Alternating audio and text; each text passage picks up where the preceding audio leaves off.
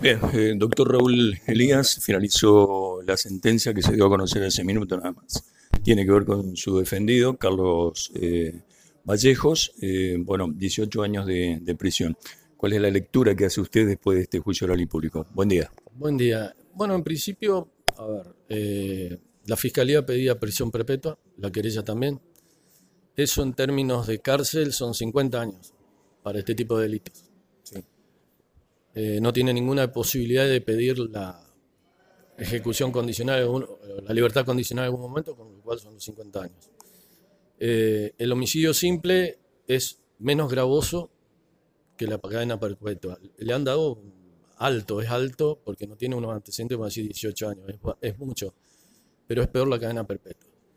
Eh, con esta, si él tiene buenos comportamientos y va avanzando bien en el cumplimiento de su condena, puede pedir salidas a cierta, en ciertas épocas de cumplimiento, en la evolución. Tiene una esperanza, por lo menos, de, recuperar su vida. De todas maneras, es una pena alta. Eh, está bien, estamos hablando de un hecho bastante fuerte. La defensa pidió la absolución porque consideramos que actuó en legítima defensa.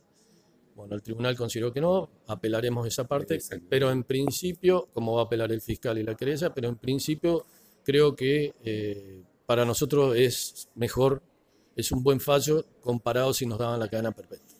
Así que dentro de todo hay un grado de conformidad eh, para la defensa. Sí, así es. Le agradezco. Gracias a usted.